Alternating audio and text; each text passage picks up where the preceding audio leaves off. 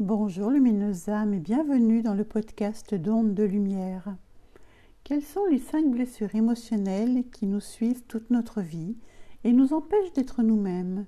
C'est ce que l'on va voir aujourd'hui dans ce tout nouveau podcast.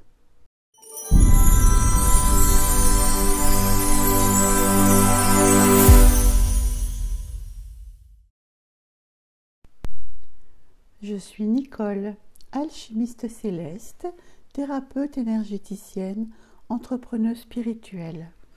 Je vous accompagne pour libérer, purifier, guérir votre âme, votre corps et votre esprit et transformer votre ombre en lumière. Je suis heureuse de vous retrouver aujourd'hui pour un thème que j'avais très envie d'aborder.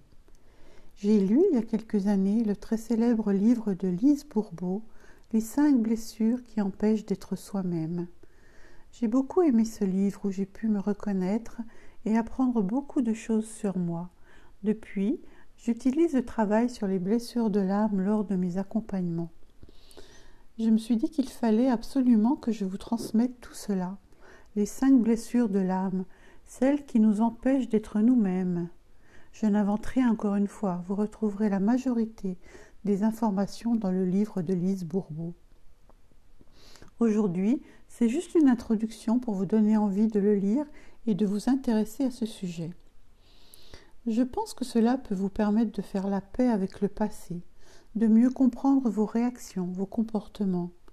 J'avais beaucoup de mal avec les cinq blessures de l'âme au début, car je trouvais que c'était encore un concept qui mettait des étiquettes sur les gens.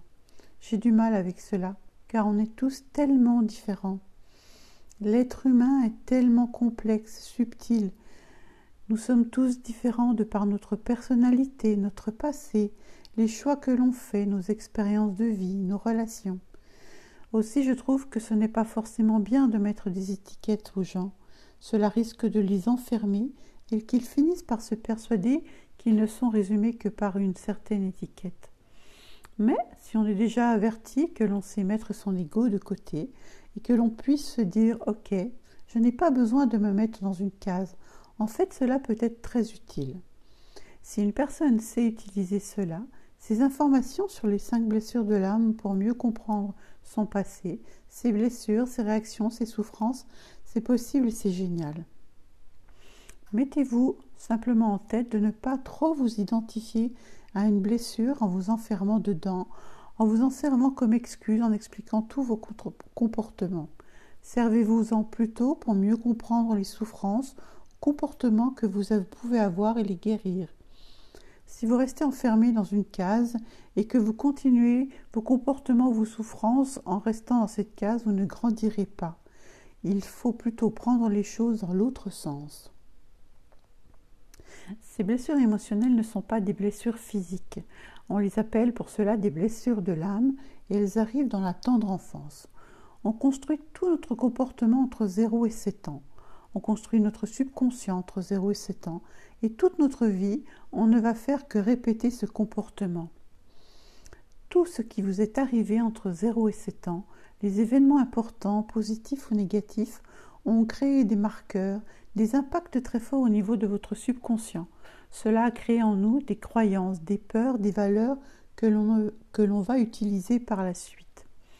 Ce sont des blessures émotionnelles profondes que vous avez pu avoir et elles sont tout le temps liées à nos parents, père, mère ou les deux. Elles régissent les comportements, les souffrances ou les attitudes que l'on peut avoir par la suite. Quand je dis que tout provient de nos parents, on ne va pas les blâmer. Ils ont fait du mieux qu'ils pouvaient avec les outils qu'ils avaient à ce moment-là. Ce n'est pas de la faute de nos parents, mais c'est nous qui interprétons les comportements, les phrases de nos parents. Pour surmonter ces blessures, on crée un masque émotionnel. Pour survivre à cette blessure, on crée une attitude opposée pour masquer et ne pas montrer cette blessure. Vous pouvez réfléchir aux attitudes que vous avez aujourd'hui ou que vous avez eues par le passé. Et c'est en observant ces attitudes que vous pourrez identifier la blessure dont vous avez souffert ou dont vous souffrez. Ces blessures sont toujours là et on les reconnaît de différentes façons. Première blessure, la blessure de rejet. Le fait de se sentir rejeté, c'est une blessure qui dépend de l'interprétation que vous avez eue. Peut-être que vos parents ne vous ont pas rejeté, mais que vous vous êtes senti rejeté. C'est la blessure qui arrive entre 0 et 1 an et c'est souvent celle liée aux parents du même sexe.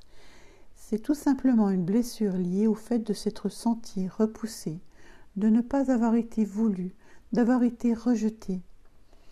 Vous n'avez peut-être pas été rejeté, mais vous l'avez interprété comme cela. Une personne souffrant de la blessure de rejet portera un masque émotionnel pour surmonter cette blessure, la cacher, vivre avec, et ce masque s'appelle le masque de la fuite. Lise Bourbeau le dit très bien dans son livre, elle appelle toutes les personnes qui souffrent de la blessure du rejet les fuyants. Les fuyants fuient par n'importe quel moyen. Leur corps sera fuyant, le corps sera de manière générale assez petit et recroquevillé sur lui-même, étroit, contracté. Ce sont des personnes qui en général ont du mal à prendre du poids ou en perdent facilement. Elles sont sèches ou ont des parties du corps fuyantes telles que le menton, les épaules. Voilà pour la partie physique.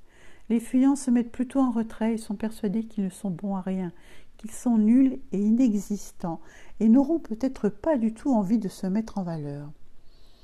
La deuxième blessure est la blessure de l'abandon. Elle arrive entre 1 et 3 ans. On dit qu'elle arrive avec le parent du sexe opposé. Vous n'avez peut-être pas du tout été abandonné par le parent du sexe opposé, mais vous avez peut-être senti, vous êtes peut-être senti abandonné, quitté, laissé, délaissé. Le masque émotionnel de la personne qui souffre de cette blessure est le masque de la dépendance. On appelle la personne qui souffre de l'abandon le dépendant.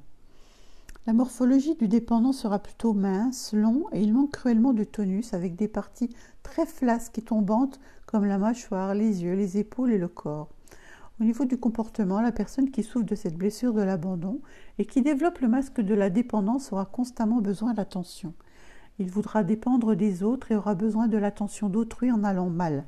Ce sont des personnes qui ont tout le temps besoin d'aller mal pour être sûr que l'on s'occupe d'elles et qui ont tout le temps besoin d'avoir des soucis pour être sûr que l'on va les chouchouter, qu'elles sont importantes et que l'on va les aider. Elles ont besoin de soutien, de s'accrocher à quelqu'un, même physiquement, de relations fusionnelles. Cela peut être un comportement un peu maman poule. La troisième blessure est la blessure de l'humiliation. Cette blessure arrive plutôt entre 1 et 3 ans, et cela arrive surtout avec la mère ou le parent qui s'est occupé de tout le développement de l'enfant, mais ce n'est pas forcément la mère. La personne souffrant de la blessure de l'humiliation développe un masque émotionnel qui s'appelle le masochisme. On l'appelle donc le masochiste. Ce n'est pas parce que vous ne vous rappelez pas d'avoir été humilié que vous ne vous êtes pas senti humilié. En réalité, Peut-être que sur le moment, ce que vous avez interprété et ressenti était le fait d'être abaissé, pas encouragé, considéré comme une moins que rien et sale, petit cochon, petit porc, pas propre, etc. Au niveau du physique, on dit que les personnes qui ont la blessure d'humiliation sont des personnes qui ont plutôt tendance au surpoids, à la rondeur et auraient un visage plutôt rond. Elles auraient plutôt tendance à prendre du poids quand elles mangent beaucoup et aiment les aliments riches. Le masochiste va tout le temps vouloir faire rire les autres en se dénigrant lui-même. Faites bien la différence entre l'auto-irision et le côté je me fais souffrir pour faire rire les autres, ou je prends du plaisir à me faire souffrir pour pouvoir exprimer mes besoins. C'est un comportement drivé, par la honte. La blessure de la trahison. Cette blessure arrive plutôt entre 2 et 4 ans avec le parent du sexe opposé. On n'a pas forcément été trahi par contre, on peut avoir senti une trahison. Le parent du sexe opposé a arrêté d'être fidèle avec nous. C'est très souvent lié au complexe d'Oedipe. Les personnes ayant eu un fort complexe d'Oedipe peuvent souffrir fortement de la blessure de trahison. Les personnes ayant cette blessure développeront le masque émotionnel du contrôle. On les appelle les contrôlants. On dit que ces personnes ont un corps assez fort, des hanches larges, la culotte de cheval, les épaules larges, les muscles dominants. Ces personnes sont assez fortes. Au niveau du caractère, ces personnes veulent tout contrôler d'elles-mêmes et des autres.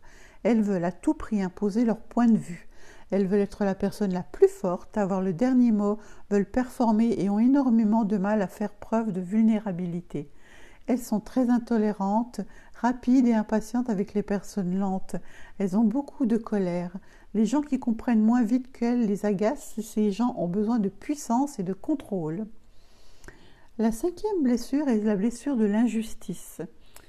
Cette blessure est construite entre 4 et 6 ans avec le parent du même sexe. C'est une injustice que l'on a vécue, qui ne s'est peut-être pas produite, mais que l'on a vécue de la sorte, un manque de respect, d'appréciation, de reconnaissance, de justesse par rapport à notre identité ou notre propre personne. La personne qui souffre de la blessure de l'injustice développera un masque émotionnel qui est le masque de la rigidité. On l'appelle le rigide. Ce sont des personnes très rigides au niveau physique. Elles manquent de souplesse et ont le cou et le buste très droit.